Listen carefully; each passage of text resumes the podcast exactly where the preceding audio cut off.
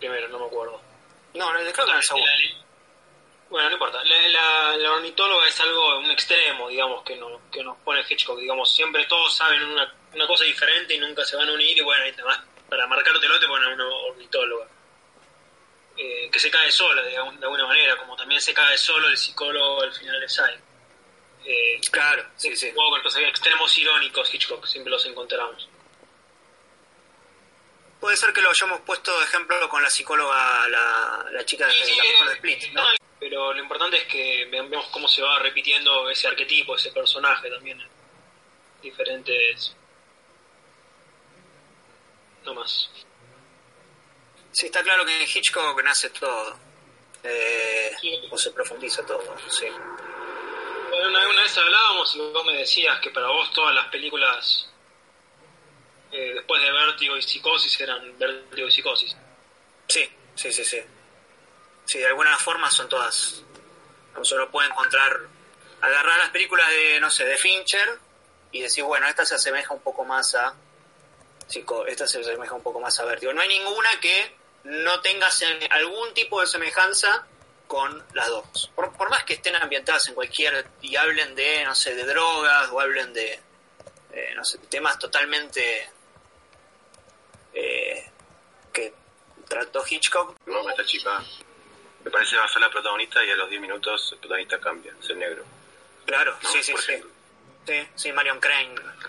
Eh, de hecho, rubia, es una chica eh, atractiva, se podría decir. Sí, sí, sí, pasa eso. Que después, eso ya es a modo, eh, no sé si curiosidad, pero in- información. eh, después en la, remake que escribe Romero, que dirige Savini, eh, esto lo cambia, ¿no? Le da más, le da más importancia al personaje femenino. Medio, medio que te los iguala. Una cosa que le quedó a Romero de, de Night of Living Dead es que él le pareció que no había tratado bien al personaje femenino. Que eso ahora lo podemos discutir igual. Pero le, pareció que, que se le queda... Para mí es súper entendible lo que hace con el personaje femenino. Pero bueno, a él le, le, hizo ruido. Le hizo ruido y después en Day of the Dead le da, digamos, le entrega la, le da toda la mochila. En Day of the Dead pone a, pone a la mujer de, eh, y, y en Night of Living Dead en la remake también. Eh, seguro hay alguna otra película que también lo hace, en algunas eh, de, su obra. Pero bueno, ahí tendríamos que hablar de- de toda la carrera de Romero, ¿no? Plant, la sargento, es una heroína. Claro, sí, sí. Sí. Eh, sí, habría que repasar eh, toda su carrera. No sé cuántos de acá vieron todas las películas de él. Pero, pero es un tema que, que, lo tra- que lo trata mucho, el tema de lo social. Después ya la segunda película de, de ya Down of the Dead, al, transcurrir en un shopping, creo que queda bastante más claro, ¿no? Que los zombies vienen a, a emular a, digamos, al, al consumidor, que se, que se emboba ante los productos y ante las bateas o la, eh, y va deambulando por ahí. Eh, pero bueno, acá tiene otra interpretación. Acá me parece que, que, que está más ambiguo. En, en- en las otras creo que los pone, los pone más, está mucho más, es mucho más palpable. Acá me parece que, que juega un poco más con la ambigüedad. No, pero igual acá, al transcurrir una casa es como... Claro, sí. Sí, sí, sí. Sí, tiene que y tiene que mm, rebuscárselas, ¿no? Al tener menos material. Algo que me pasó ahora que la volví a ver o, es que tiene no solo un ritmo, tiene un ritmo particular, pero tiene también una mm, eh, como un registro documental la película. De hecho, cuando termina, eh, termina con las fotos, las fotos de los, de los, eh, de estos cazadores eh, que, que están por ahí.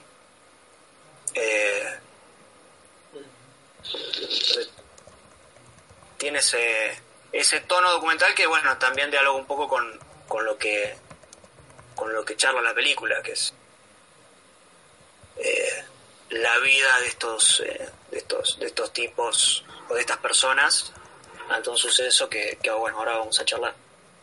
Yo justamente, yo justamente en su Sí, momento sí. había dicho que era una gran virtud, en este caso para Romero, que el, ¿te acordás? Que creo que te te habrás acordado que yo dije que era una gran virtud en, en él porque la gran mayoría de la película, la, la gran parte, transcurre dentro de una casa y, y no logra aburrirte jamás, como vos decís, tiene un ritmo eh, impresionante y está muy bien manejado el tema de una sola locación, está muy bien eh, exprimido. Pero bueno, eso igual lo- cuando lo tuvo que abrir en el shopping lo abrió, cuando lo tuvo que volver a cerrar en Dios de, de él también lo cerró, no, no es algo de... Es algo, es algo un poco de, de de que contiene un poco la historia, ¿no? No, va más allá, digamos, de eso. La- también estamos hablando de lo mismo en Psycho, que también la, la, lo propio- la propia cualidad cerrada de, de la casa de Bates no lleva a eso, pero cuando tiene que abrirla la abre, digamos, no, no, no es conclusivo. Eh, siempre un poco es algo que en general pasa en el, cine cuando hay un- algo físico, puede ser una tormenta, puede ser un encierro, en general tiene que sacar algo, unas cualidades de los personajes. Esto mm, se ve mucho en, bueno, en infinidad de películas, digamos. En, John Ford, que siempre tiene algo muy abierto, se ve muchísimo esto, la, la cualidad climática o de- del ambiente que tiene con los personajes. Pero es algo que están siempre en el cine, ¿no? el encierro, digamos, también podría ser una decisión económica, ya que el presupuesto de la película no era muy extenso.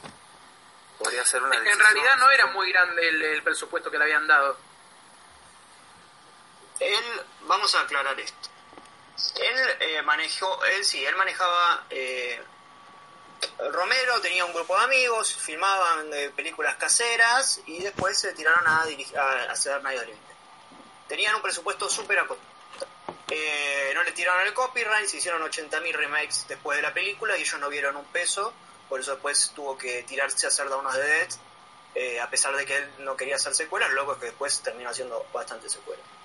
Eh, sí, por supuesto que la decisión de encerrar a los personajes, o la- mejor dicho, la idea de vamos a concentrarnos en una casa puede venir por una por un interés, por una eh, limitación económica de espacios. Sin embargo, nosotros a la hora de ver la película, digamos, tenemos la obligación de pensarlo de otra forma eh, y no solo desde ese punto de vista, porque de hecho la película, el primer plano de la película es, es plano abierto, súper abierto, afuera, Es- está, eh, que está el auto llegando por la ruta eh, y ya ese plano es bastante interesante porque la cámara está muy alejada del auto, de la misma forma que eh, la cámara va a estar muy alejada del zombie la primera vez que aparece. La primera vez que aparece que lo ve ella en. lo ve él en. Johnny en. ahí en el cementerio. Primera Entonces, escena, no sé si les da. El ¿Cómo? En la primera escena, no sé si les da a ustedes también la idea. Darían vueltas, como que entran en un laberinto sin salida. Porque a partir de ahí ya después la chica se va a la casa y ya está. Vueltas el auto para llegar al cementerio. Pero en un laberinto. Sí, sí, sí, da, una, da incluso una vuelta en U. Da una vuelta en U. Da una vuelta en U, hay dos o tres carteles. Y el segundo plano de la película es, si lo tienen a mano ahí, está en YouTube la película, así que si la quieren, digamos, ir salteando o ir viendo mientras estamos hablando alguna imagen. Yo lo tengo El segundo... Perfecto. El segundo plano de la película se puede ver una cruz al costado. En el costado del plano derecho. Está casi anticipando que, digamos, tenemos la primera cruz, que es esa, una cruz en el camino, casi anticipando que se va a llegar, se va a llegar a un cementerio. Después se llega al cementerio y está Johnny que dice que falta la cruz. Entonces estamos eh, el, el- el cementerio como espacio y después el cementerio ya totalmente desbordado, que es toda la otra parte de la película, ¿no? Ya con los zombies. eh, Es Johnny con la En la tierra. la mano. Sí, Johnny con la cruz en la mano. Va a ser un muerto vivo, porque es una cruz para un muerto y la tiene. Y luego es claro. un zombie. Sí, sí, sí. Sí. Sí, sí, sí. Bueno, en la entrada del cementerio creo que está la bandera de Estados Unidos también. Eh, Sí, claro. Ahí- Incluso sí. eh, la bandera, bueno, justo lo vi y también lo dijo Darío, eh, como que parece que está media asta. O sea, si bien no, si bien no está media asta, digo, la forma en que, o sea, como que está muy baja la bandera, ¿se entiende, no? Como que no es- Bueno, menos- sí, pero eso...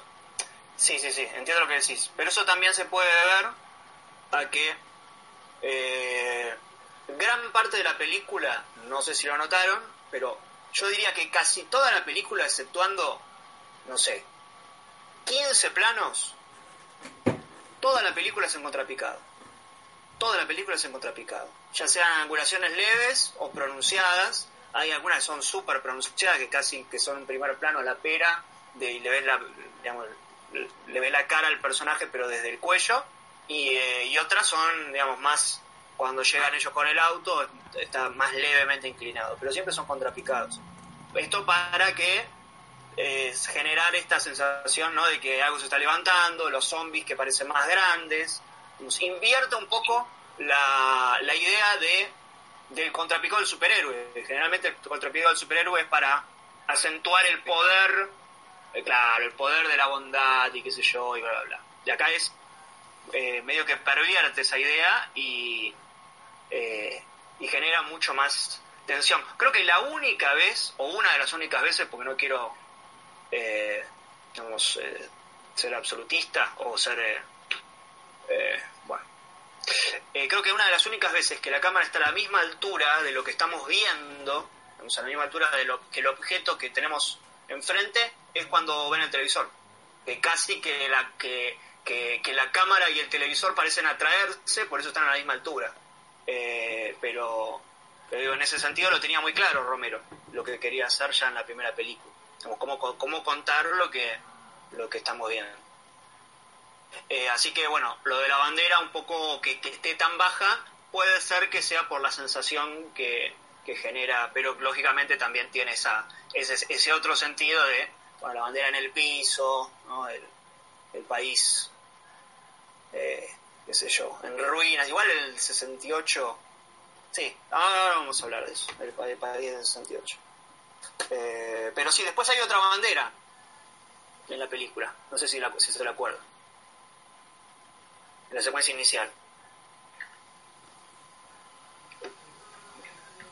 Cuando ella se está escapando del zombie, hay una bandera, creo que es amarilla. Y ella pasa, la bandera, es casi una bandera de llegada, que ella acaba de cruzar y se le cae el, el zapato. Y en ese momento ella tiene como un momento de autoconciencia dice, "Bueno, crucé la, la bandera, llegué, pero se me cayó el zapato, me voy a sacar el otro. Y lo tira a la mierda. Se reconoce como una posible eh, heroína, ¿no? Y me tengo que hacer cargo de esto. Y y después sale corriendo, agarra el auto. Ahí tiene todo un momento eh, de actividad full que después lo termina...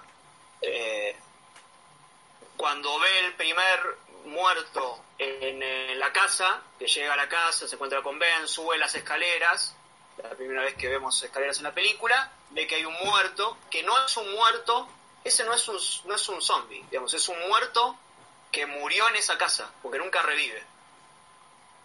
Entonces esa casa ya está bastante maldita. Eh, de hecho, casi que, casi que nos anticipa lo que va a pasar después, ¿no? Porque en esa casa también van a matar a otra persona que no es un zombie, que es Ben. Pero... Esa escena, Sí, eh, esa escena, le quería hacer un zoom, al, creo que al rostro del cadáver. Realmente son las diferencias. ¿No es parecida al, a la escena en la de Psycho? La revelación de la- del, cadáver de, del cadáver de la madre. Eh, sí, sí. Ese cadáver me parece igual al de Creepshow. Claro, ese de Cri- sí, sí, es muy parecido al Creepshow. Muy parecido. Sí, sí, con los ojos medio salidos, No me eh, la cara muy arruinada. Sí. Sí, una cosa, Eh. volviendo con lo que decías de, lo de la casa maldita, ta- lo que está diciendo la película ahí es que básicamente el mundo está jodido antes de que vengan los zombies. O sea, el mundo está, está en cualquiera. Los zombies son un extra, son como la, la cereza, la frutilla del pastel, ¿no? Digamos, es lo que te está diciendo. Si ya- Es lo que luego hace en la película, de hecho. Claro. Sí, bueno. ¿Cuánto parecen los zombies? ¿15 minutos en total? ¿10? Sí, es todo más, digamos, de los... De los Sí, se concentran de en los humanos. Claro. Para los zombies, Cuando... las relaciones son los, las relaciones de los personajes son los que importarían. Sí, es que Bueno, incluso- De los vivos. Es que incluso esa, digamos, esto es otra de las cosas que, que digamos, a, a partir de esta película, se, todas las películas de zombies robaron con eso, básicamente. Esa idea de que en realidad vienen los zombies, pero los humanos son la- lo- el problema mayor y la unión entre ellos es lo fundamental, en lo que después un montón de películas de zombies roban, digamos, eh, son influenciadas por, por este motivo. Bueno, The Walking, The Walking Dead hace eso. Claro, ponele. Bueno, el Cuando, cuando llega en la primera eh, secuencia, que es, llegan Johnny y llegan Bárbara, ¿no? y ella le dice, son las 8 y todavía es de...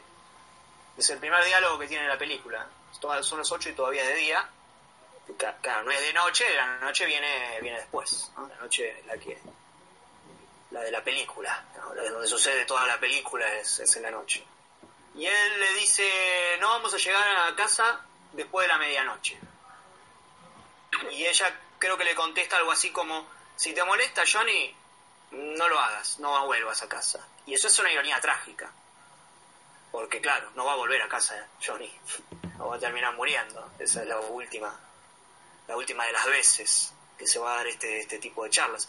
Y cuando Incluso- llegan al... Sí, No, incluso medio que Johnny después a ella la lleva a casa, como que se la lleva con ella finalmente, en el final de la película. y de, de alguna manera sí, sí, sí. De hecho, en esa escena, Johnny dice, siempre duermo un poco más cuando puedo, ¿no? Y es el que primero termina durmiendo. Claro, sí, sí, sí. Bueno, ahí hay una, una situación de compromiso muy clara. ¿no? Dos personajes que van al cementerio a cumplir con algo de lo que no, no, no quieren formar parte. Se molestan del tiempo que, que- que tienen que perder. Él todavía está, está hablando del tiempo. Un rechazo al, digamos, al, al- a lo trágico, ¿no? a la muerte, al cementerio, al, al espacio, eh, a lo sagrado eh, no creen en, en el más allá. Y eh, por ende después el más allá termina volviendo en forma de, de zombie va a salir de la misma tumba eh, para demostrarles que después termina viendo algo más. De- Ellos se están burlando, eh, más que nada Johnny, eh, es el que más se burla de, del espacio, ¿no? del, del cementerio, no tiene ningún respeto. Eh, es como la, la comodidad del ser humano y una falta y su falta de respeto a la muerte hace que después la muerte salga de su comodidad y le falte el respeto al ser humano. De hecho, eh, lo primero que eh, creo que la radio eh, está a punto de avisarles y él apaga. La apaga y sale del cementerio y dice, ¡ah, puta madre!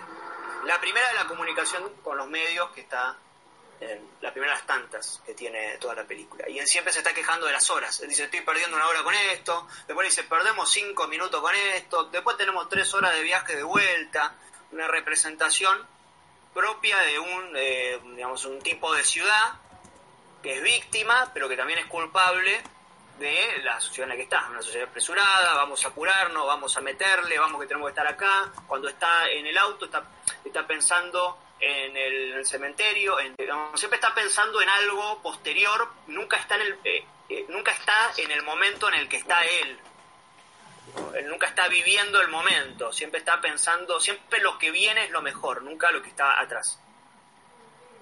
Siempre hay- algo le está faltando, se, se, se queja del dinero, dice que la que falta la cruz, siempre le está faltando algo al personaje de, de Johnny. Cuando eh, cuando llega al digamos a, se acerca a la tumba no sé si, si se acuerdan que en el costado del plano izquierdo vamos a suponer que el nombre del personaje se llama, del nombre del personaje del muerto se llamaba Sinclair pero Romero te lo recorta justo y queda air queda aire. Por un lado lo que están haciendo ellos están tomando aire están en el exterior, estamos tomando aire.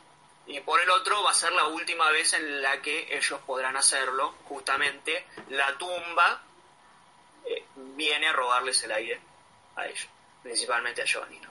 que, es, que se, lo, se lo roba en, en ese momento. Eh, ¿Y cómo muere Johnny? Johnny muere, empieza a forcejear con el, con el zombie, al que primero lo detecta, pero no lo... Eh, ahí hay algo también interesante, que cuando eh, aparece el primer zombie, creo que hay un primer plano del, del de Johnny y hay un trueno. Eh, hay un primer plano de Johnny que dice algo de...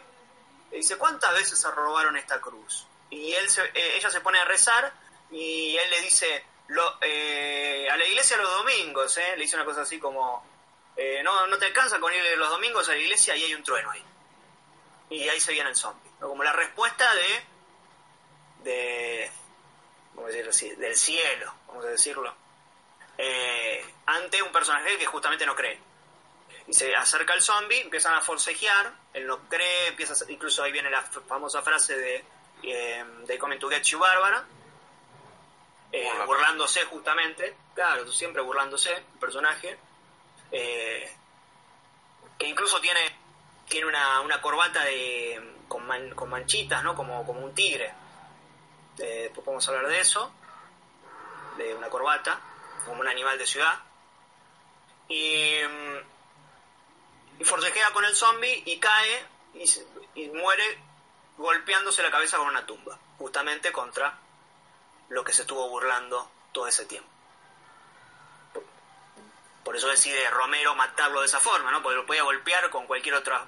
Podía ni siquiera golpearlo, ¿no? Debía doblarle la cabeza. Tiene un detalle con la música. Yo, no sé si a ustedes qué les parece. ¿No les parece que es muy música de película de los 50? Película de Eh, terror sí, de los 50. Al principio, principalmente. Porque después la música, de, de hecho, se va paseando, casi no aparece más, de hecho.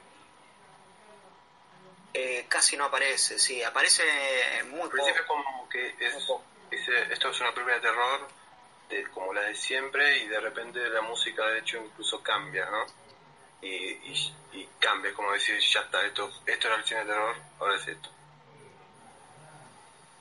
Claro, sí, no lo había visto de esa forma, pero sí es... eh, eh, la, la música es una música muy propia de justamente, ¿no? De- y, y aparte con, con el blanco y negro se potencia eso.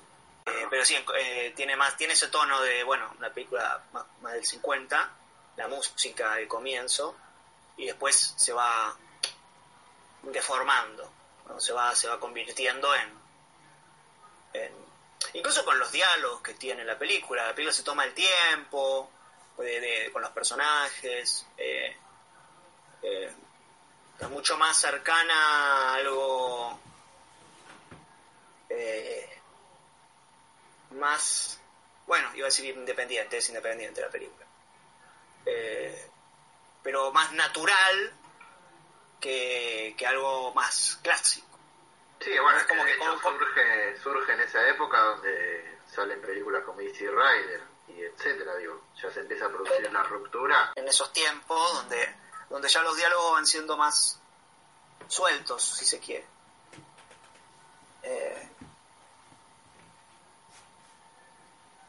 después ella después toma el auto, eh, va hasta la casa, eso está, está muy bien, ella corre hasta la casa. Eh, está bueno lo que hace ahí porque ella corre en serio.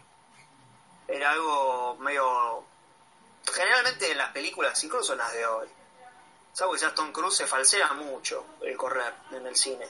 ¿no? Siempre se falsea mucho, sobre todo con mujeres, que no están, no las preparan para escenas de, de- riesgo, de acción, de correr. Eh, y acá es bastante creíble y es bastante funcional porque eh, hasta el momento en que ella llega y ve a ese muerto en la escalera, ella está en una velocidad frenética.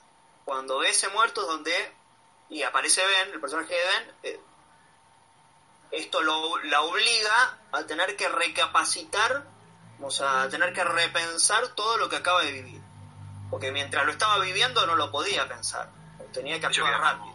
queda en shock la chica. Queda en shock, sí, sí, sí. Queda con un estrés postraumático a punto tal que no puede ni reconocer que su hermano eh, Johnny murió y discute con, con Ben. No, no, mi hermano no murió, no murió. Eh, Creo que recuerda luego a Salto el Precinto 3 y el padre de la nena, ¿no? Claro, sí, sí, sí. Es un... Y ella queda en ese... En ese, en ese registro casi toda la película. Queda en un estado de shock total. Shock Casi, total. de hecho, por momentos. Eso, para mí me parece que tiene una lectura interesante su personaje, más allá de todo. De zombie sin ser zombie, por momentos, la chica. Sí, claro, claro. Ella queda totalmente detenida, se queda inmovilizada, casi no habla. eh, es, es brillante el, momento en que juega con, con los dos. Eh, cuando entran eh, digamos, los intrusos, el pelado, cuando entran los demás personajes, que juega con los zooms eh, del rostro de ella y la radio y después la, la, la puerta y va jugando con los digamos con la me recuerda un poco algo que hace de Palma no generalmente no de, de tener al personaje mirando dos cosas a la vez en un mismo espacio en un mismo lugar. Eh, bueno acá lo hace muy bien eh, eh, Romero y además se adapta mucho al, al personaje de ella ¿no? que se dedica más a mirar que eh, que actuar eh, una vez que, que queda en ese, en ese, en ese lugar. Ella llega a la casa, está muy bien, como ella va con... eh, es- esto es algo que, por ejemplo, eh, eh, ella va viendo, va recorriendo la casa, es una forma muy inteligente de, eh, presentar el espacio, los espacios en los que va a transcurrir la película. Y... Yo antes, eh, perdóname, de hecho antes Sí, muestra también el- la que hay ahí. Eh, ya te da también un, un buen vistazo de lo que es todo el espacio también antes. El- la gasolinería que después va a ser importante en la trama. Hace como un tour de la casa. hace como un todo de la casa, la iluminación que es eh, eh, casi expresionista. Eh, no, no la forma de, de la casa, ¿no? sino la, el tipo de iluminación. Eh, y ve animales embalsamados en la casa, que es casi, casi que la reciben animales embalsamados. Tenemos cuatro tipos de animales en la película. Eh, que vendrían a ser los cuatro tipos de animales que tiene el mundo, o al menos este mundo que propone Romero. Por un lado está Johnny, que tiene la corbata de tigre, es un animal de ciudad. Un humano que es animal en su, en su pensar y en su forma de comunicarse, pero no en su agresividad. No, es un eh, eh, una amenaza física. Está, está programado, pero por la sociedad. Eh, por el otro lado están los zombies, que son animales que eran humanos. Están programados, pero no tienen ningún tipo de moral. Tienen cierta inteligencia. Por ejemplo, el zombie puede ver que la chica está atrapada en el auto y agarra la piedra y intenta romper el auto. Pero eh, Seguían No, por no, instinto, más que nada. seguían por instinto. Claro, eh, eh, nunca, nunca dicen, che, no, no voy a matar. Justamente Están- como vos decís, porque son animales. Son animales, claro, están programados, eh, no, no, no se lo cuestionan esto. Después tenemos a los animales embalsamados, el animal muerto que no revivió. Están ahí de, de adorno, casi. Y para terminar con el, el humano más animal posible, es decir, el, humano que ya no es solamente animal en su pensar, desde lo actitudinario, como lo era Johnny, sino desde lo físico, desde la agresividad, desde el instinto que son los cazadores del último tramo de la película, que justamente disparan por instinto y matan a Ben. Entonces tenés, tenemos los esos cuatro tipos de animales. Ben, que además Ben es el bien, el personaje negro que se viste de, se viste de blanco en la película.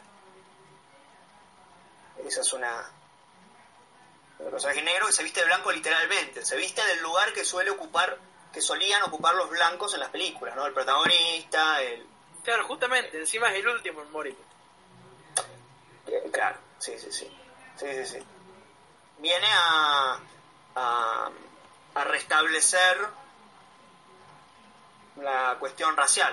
Lo que pasa es que ahí tenemos que entrar en la, en la, otra lectura de la película para ir limpiando otras cuestiones, que es que es una película que sale en el contexto Vietnam. Es importante tener en cuenta a la hora de la, de, la crítica social que tanto hace Romero. Esta es una película que sale con ese contexto eh, Vietnam muy cercano. ¿no? Tenemos en la casa dos personajes, uno de- un personaje de color y una, eh, y una chica rubia.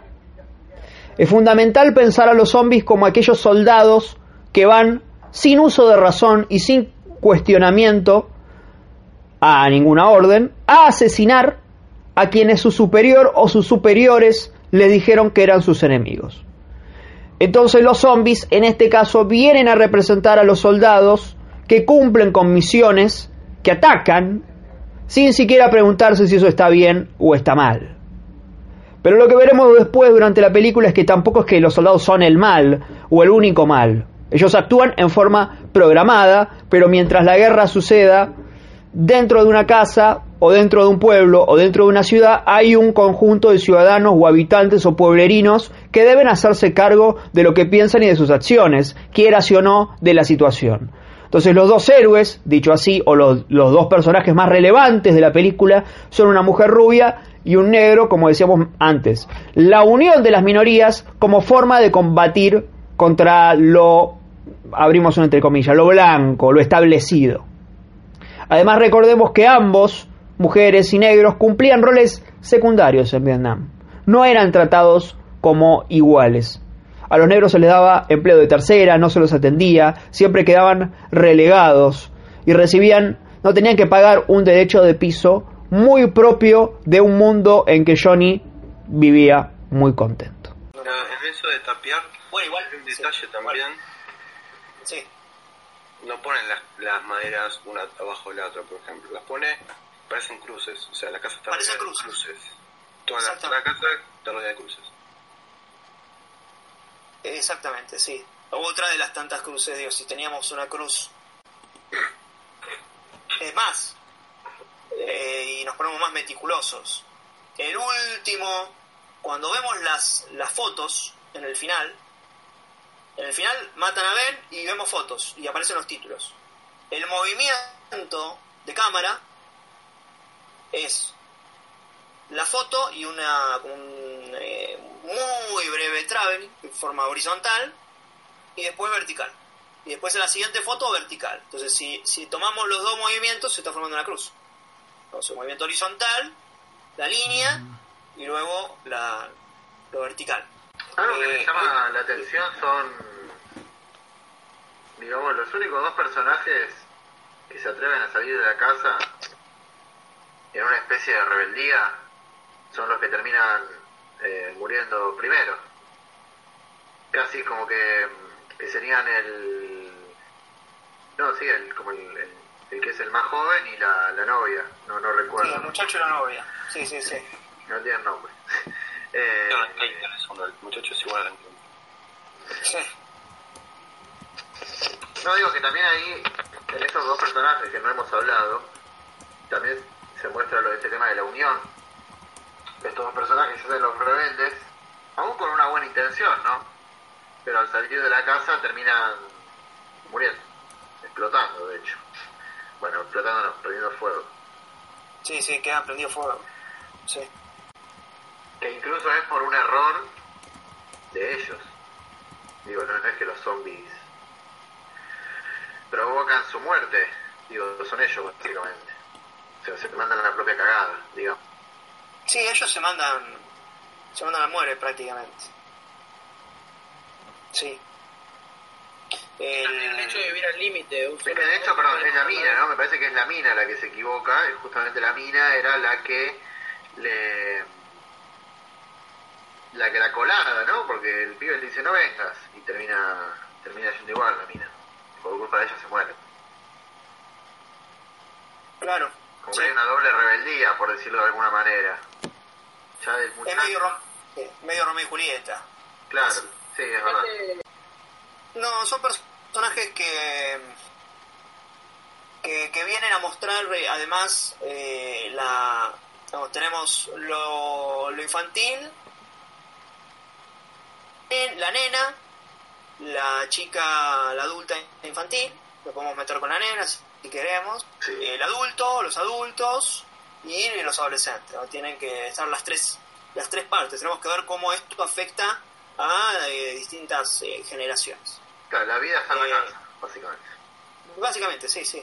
Siempre, mm, siempre se dice ¿no? que un auto o un, eh, un espacio viene a ser una representación del mundo. ¿no? El, el auto eh, como parte de una, de una representación del mundo.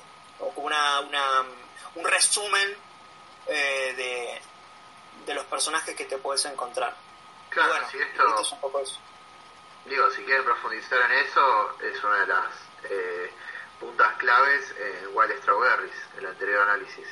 Digo, Sí, claro, si sí, sí, sí. ahí está clarísimo. Espero que lo hayan visto todos, Wild Strawberries. Ahí está clarísimo, aparte de, bueno, justamente una road movie adentro de un auto. Siempre los, los autos eh, son muy útiles eh, para eso. Eh, y además hay, hay como varios personajes, ¿no? Porque no es que tenemos solamente uno. Son como varios personajes, pero que al final todos tienen el mismo final. Entonces, eh, creo que ahí lo podemos ya atar a lo que está diciendo Pablo, que dice, no hay nadie ni nada que represente una especie de triunfo, ¿no? Porque los únicos que sobreviven son los cazadores, pero están lejos de quedar bien parados. Igual, claro, no, los cazadores no quedan bien parados eh, y sobreviven hasta lo que nosotros sabemos. Eh, pero no, no hay... Lo más cercano es Ben, pero evidentemente, como decía Manu, eh, Está exento de, de, de errores. Claro. digo. Eso, bueno, eso es muy Hitchcockiano, porque Hitchcock un poco lo que plantea, una de las tantas cosas que plantea, es que eh, si el mal está, hay que hacerse cargo. Como yo, yo no puedo poner a decir, no, pero no es mi culpa, ¿eh? mirá que yo no lo traje, pasan los pájaros, pasa, no sé, Norway Norwes, con, con personajes que, que tienen que hacerse cargo de algo no correspondido. Eh, no importa, si el mal está, si el problema está, yo tengo que solucionarlo más allá de que. Yo tengo que tratar de solucionarlo más allá de. eh, no sé si de no tener las herramientas, pero de no ser quien lo ocasionó.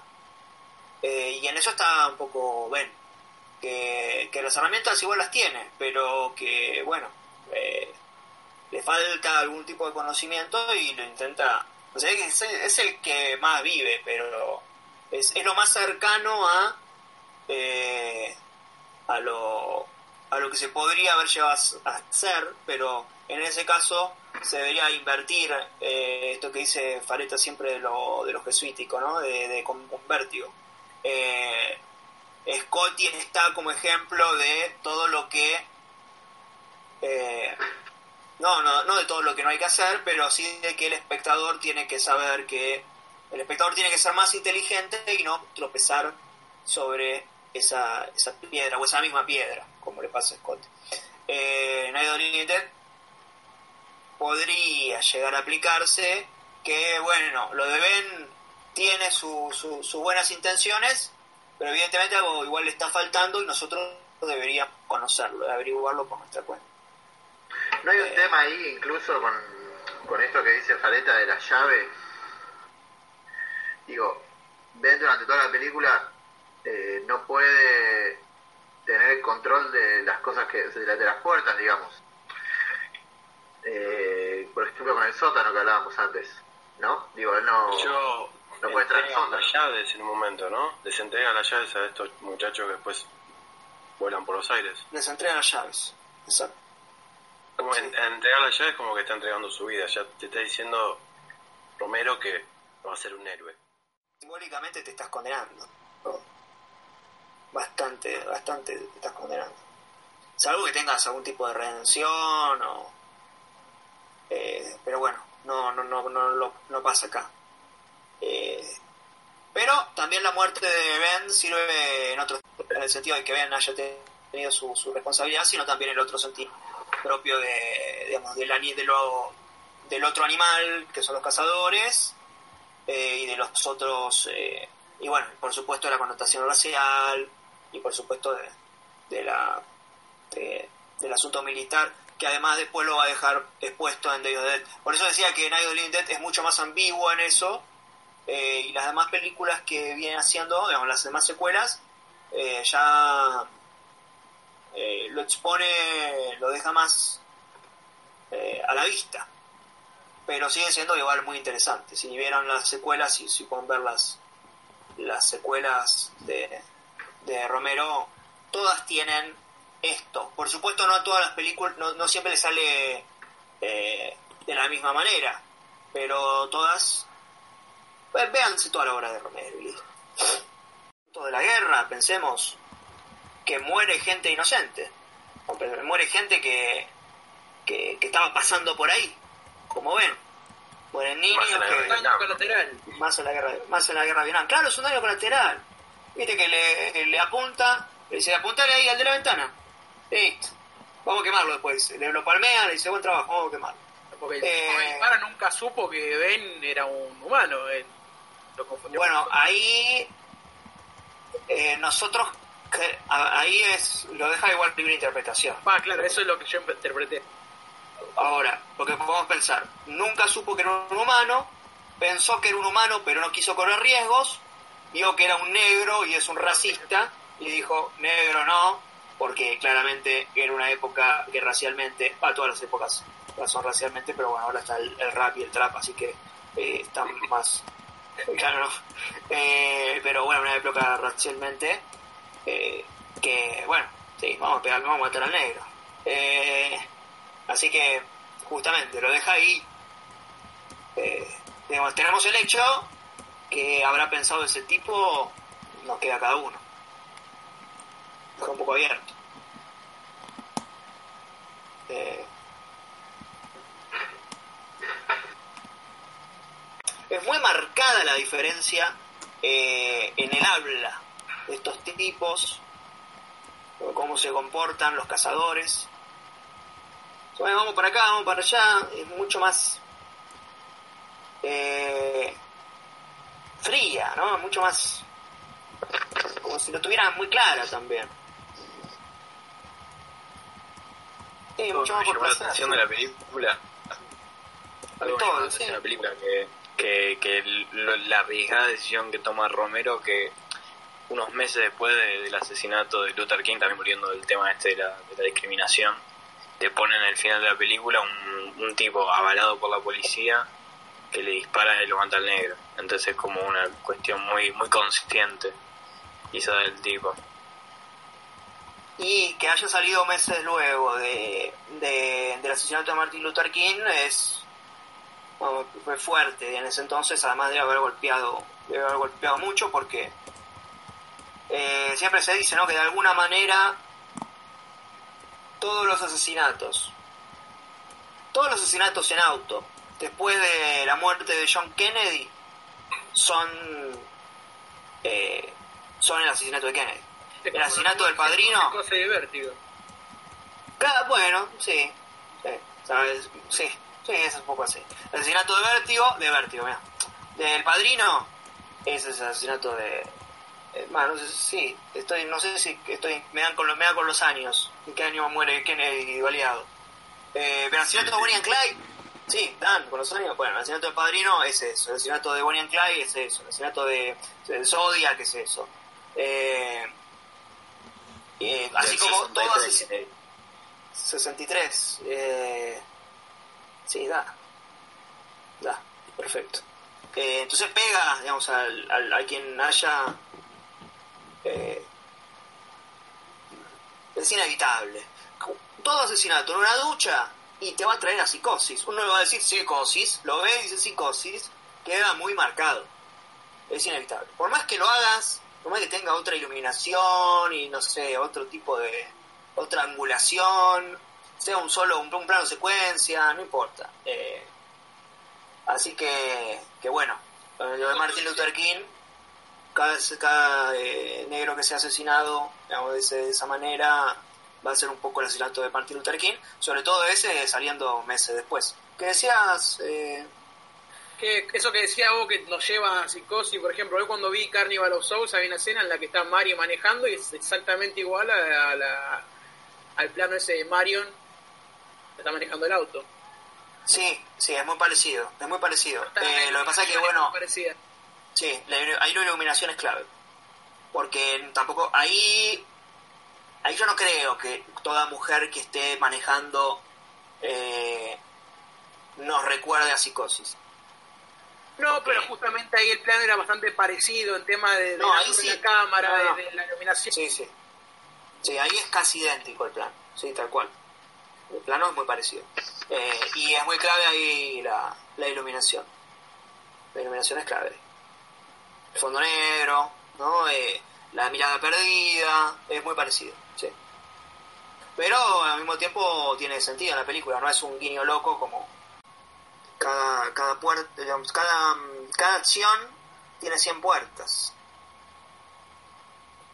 Se mantiene, pero al mismo tiempo tiene 100 puertas. Eso es... eh, siempre eh, es importante, sobre todo en el cine de género, que, que nos, que, que nos, nos, eh, nos estimula más, no, nos deja más... eh, uno ya llega más preparado para, para entrar en el juego y pensar un poco más, me parece. Algo creo que no, lo que no hablamos mucho es sobre el rol de la televisión, me parece. Y la radio. Bueno, un poco dijimos con lo de eh, con lo de los pájaros, que vendría a ocupar ese lugar, como el de la o de la la, la parte del psicólogo de psicosis, eh, ocupa ese rol, pero al mismo tiempo, fíjense que no solo es esa función, no solo tiene esa función de bueno de tomémoslo, tomémoslo como verdadero, eh, siempre se, le da más relevancia a la televisión y a la radio. De hecho, la radio se le, se la apaga en el comienzo. También, esto que decíamos de, de Bebé de Rosemary, que en el Bebé de Rosemary hay televisores, pero no hay radios. Muy propio de- del, del tiempo. Pero el- a, partir de la tele es donde vemos a los cazadores, que después vamos a ver en la.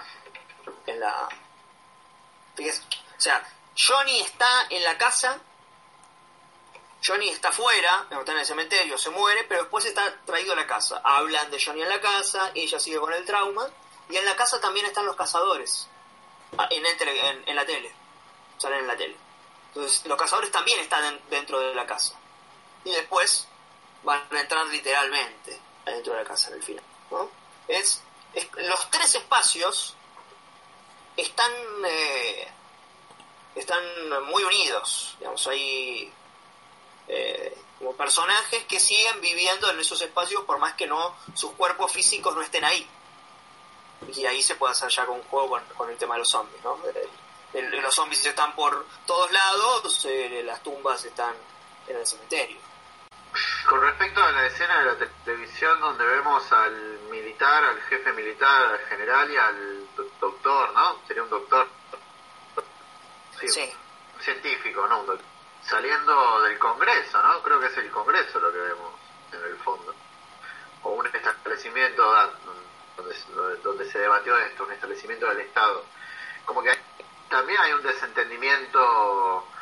Eh, digamos, entre dos partes de la sociedad, eh, digo que hay, ahí también hay una, una unión que no se da y por culpa de esa unión eh, varias personas van a morir, porque está claro que todas las, todas las, digo, no solo están las personas de la casa que se murieron dentro de este apocalipsis zombie, hay un montón de cosas más. Y es curioso también cómo el hombre de la ciencia es el, el que el que está diciendo la- le está diciendo la verdad a la gente. Sí, cayó, fue una radiactividad, etcétera, y el militar le está diciendo no, no fue nada, no pasó nada. Dice, todo mentira lo que está diciendo este. Y lo tiene al lado. No es que lo dice en otro ámbito, lo tiene al lado el tipo. Un poco creo yo que también habla de quizás si nos ponemos el, el a hilar fino y lo relacionamos con eso que mencionabas de Vietnam antes, ¿no? Un poco lo que muchas veces dicen la, algunos eh, científicos de cómo la ciencia siempre se, se usó para mal. Si volvemos a Vietnam, está claro que ahí hubo mucha infraestructura proveniente de la ciencia que fue aprovechada por los militares para probar ciertas cosas. Un poco creo yo que Romero da a entender que los militares medio que no frenaron esto de los zombies de forma la forma más rápida posible, ¿no? ¿Se entiende a lo que voy? La esfera de Jacob podría ir por ahí también, ¿no? La esfera de Jacob, la película, habla básicamente de un experimento fallido Sí, sí, de sí, sí, sí. Sí, sí, es ahí, Prácticamente. la de Adrian Link. Quería hacer un comentario sobre el comentario de Darío que dijo sobre los cazadores como una fuerza represiva y también se une con, lo- con, con lo de los medios en la tele, porque por la tele dicen básicamente una frase, para mí es una frase kill the brain, kill the bowl, o sea, matar el cerebro, matar el monstruo. En plena Sí. época del hipismo, en plena época de la revolución en Francia, etcétera, matar el cerebro desde los medios, desde un político con los cazadores y la televisión, es tu mensaje. Sí, es eh, claramente eh, política ¿no? dentro de la eh, de una de una película que bueno también tiene esa, esa connotación porque si no tuviera ese marco la película sería bueno o sea, una frase podría quedar como como, como una no sé una casualidad una, algo de voleo Es que de hecho, Pero- si vos película así, Kill the Brain, Kill the Ball, también es matar al zombie, ¿no? O sea, claro sí matar zombies sí sí sí o sea, puedes ver eh, detrás de la frase o no. Funciona igual. Sí, y ellos le tiran la información, ellos, re- eh, los personajes de la casa reciben esa información y luego, bueno, luego Ben termina ¿no? muriendo de esa, de esa manera. Eh, lo, lo trágico que es. Eh, ¿Por qué la mata con una pala? Eh, porque si ven la... Bueno, pueden ir a verlo ahora. Lo mata como un- una de esas palas que se usan eh, como para, qué sé yo, para arreglar macetas. Es algo para más... macetas. sí. Exactamente, es algo más eh, minimalista y no tanto, no, no es una pala enorme, una pala grande. Ahora, si para trabajo de jardinería. Claro, de jardinería, exactamente. Ahora, si bien no es una pala grande, porque creo yo que si había una pala grande hubiese sido un poco obvio, usa la pala chica y ¿por qué la mata con una pala? Creo yo que es porque le está tomando, cobrando venganza a la madre que la dejó encerrada abajo tierra, es decir, casi enterrada simbólicamente, y le está diciendo, bueno, ahora con la pala te entierro a vos, y la mata con eso básicamente. Eso es lo que yo creo No. que... Le, le, le- le clavan el vientre, ¿no? Sí, además, me parece que sí. Sí, Bueno, y ahí... Bueno, eso te sí, queda sí, sí. claro. Sí, aparte de una pala chica, ¿no? Una chica, una chica chica, una chica de ¿a cuántos años tendrá, no sé. Mm, Una herramienta o que, con la que se siente afín, digamos. Eh, Sí, aparte de eso, esto después, digo, se relaciona con el que la película empieza en un cementerio, ¿no? Donde entierran a la gente y ya lo de los zombies enterrados, que están enterrados, los muertos vivos, etcétera, todo se relaciona. Por eso, respondiéndole a Agus, no, no es casualidad lo de la pala. No, y bueno, y además la entierra. eh, Si mal no recuerdo, ese asesinato eh, se da en el piso. Ella está en el piso, ¿no? La mujer está, la madre está en el piso. Está tirada como en un. eh, eh, sí, está tirada en el sótano y viene la chica y le clava. No hay. eh, no es que no hay resistencia, no, no hay resistencia, pero no es de pie. Entonces en, en el suelo y ella está con la pala de abajo hacia arriba, de abajo hacia arriba justamente, enterrándola. Está muy... eh, hasta diría que es... eh, eh, claro, cuando uno se lo pone a pensar eh, un poco más en detenidamente, está más, más, a, más a la vista. Pero bueno, sí, lógicamente hay que pensarlo en otro contexto y dentro de la película, la película va también a, sobre todo en ese momento, esa muerte es los últimos, no sé, 15, 20 minutos, una velocidad tiene la película ahí que es eh, difícil, digamos, frenar, tenés que frenar en cada momento y poner, eh, ¿y qué esto qué quiere decir? Igual. Eh, Sí, menos de 10 Pero bueno. minutos. Ese final es, menos de 10 minutos. es vertiginoso, es una cosa de loco. Sí, sí. Un clímax tremendo. Eh, Sí, incluso también podríamos decir de que la chica esta que mata con una herramienta luego es matada por un arma que corresponde más a un adulto, como diciendo, bueno, porque si no me equivoco, Ben la mata con el rifle, ¿no? Con la escopeta, no, con el rifle, sí. Contar un detalle que hay en el living de la casa, que vieron que hay unos cuadros. Hay un par de cuadros de casitas, así suburbanas o americanas. sí, Y el otro hay unos cuadros de, de paisajes, paisajes puros. Y creo que es algo que tiene un poco que ver con, con eh, esta vuelta al primitivismo que tiene la película.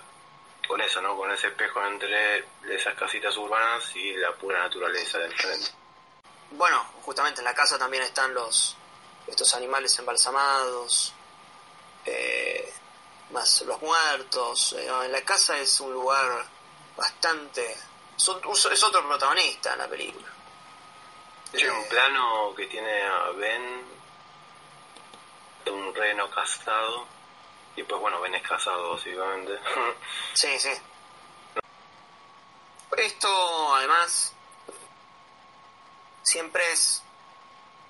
eh, está claro igual que la mayoría ya deben haber ha estado en, en otros análisis o, ha- o han estado en... O bueno, pueden haber escuchado los podcasts. Pero, pero esto que estamos haciendo ahora es algo que mm, uno puede, no sé si lo puede hacer con todas las películas del mundo, eh, probablemente no, pero pero que uno puede hacer, eh, digamos, en, en la casa, con ver una película, la va viendo, la va frenando, volviendo a ver en una escena, siempre con, tomando en cuenta directores que nos propongan este este tipo de de, de juegos, por así decirlo. Eh, pero pero hay muchas películas que que bueno, justamente se disfrazan de una película de terror, eh, pero bueno, también o, charlan otros temas. Eh, Sí, un poco lo dije hoy en me hago spam, lo dije hoy en Twitter con respecto a que una película si es buena siempre va a continuar, eh, digamos, cuando uno la analice posteriormente después de verla. Está la parte material que es ver la película, luego uno tiene que tomar la iniciativa, hacerse el cargo y si de verdad le, le- le interesa el cine, repensar, analizar y debatir con otros la, esa misma obra. Digo, esto muchas veces se toma para mal, este tema de ver una película de nuevo, o de pensar una película más allá de lo que la vemos la primera vez. Y creo yo sinceramente que es un ejercicio que cuando uno lo hace es maravilloso, Eh, porque porque básicamente es ponerse a pensar, y ponerse a pensar nunca, nunca viene mal, jamás. Eh, entonces creo que se, muchas veces se lo quiere ocultar como algo pesado, como algo de no, ¿para qué lo haces? y etcétera, cuando en realidad es uno de los ejercicios más interesantes que se puede hacer con el cine, creo yo. Ese de repensar, analizar, profundizar sobre una película que nos gustó, dejando de lado el gusto y poniéndonos a hablar eh, teniendo el gusto totalmente alejado. Además, yo yo lo- lo que querría el director también, no nos quedemos en lo básico. No, por supuesto, pero también es la es la eh, es la, la función del arte. Viene a cumplir justamente una función, no solamente la banal, la de entretener, la de eh, divertir. Eh, también viene a, hacernos preguntas, digamos, a cuestionarnos, a, a, preguntarse justamente sobre la condición humana eh, y sobre otros temas con una forma más sutil, si se quiere, de otro, de otro lado. Y banalizarlo al punto tal de, eh, qué sé yo, me gustó, está bueno.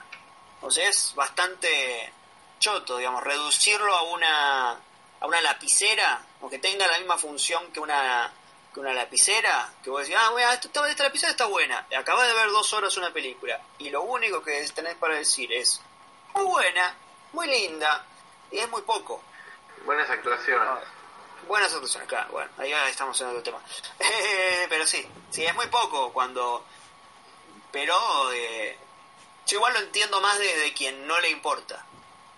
Pero desde quien eh, participa, por así decirlo, o se foguea con el cine y habla del cine todo el tiempo, me parece que debería ser una obligación.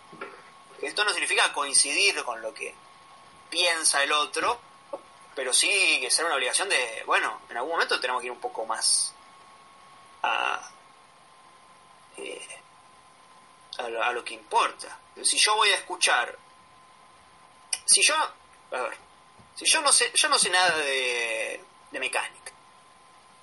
Y yo digo, che, no sé nada de mecánica. Bueno, voy a buscar a alguien que me explique. No voy a buscar a alguien que sepa lo mismo que yo de mecánica. Porque si yo busco a alguien que sepa lo mismo que yo de mecánica, no voy a saber nada, no voy a aprender nada.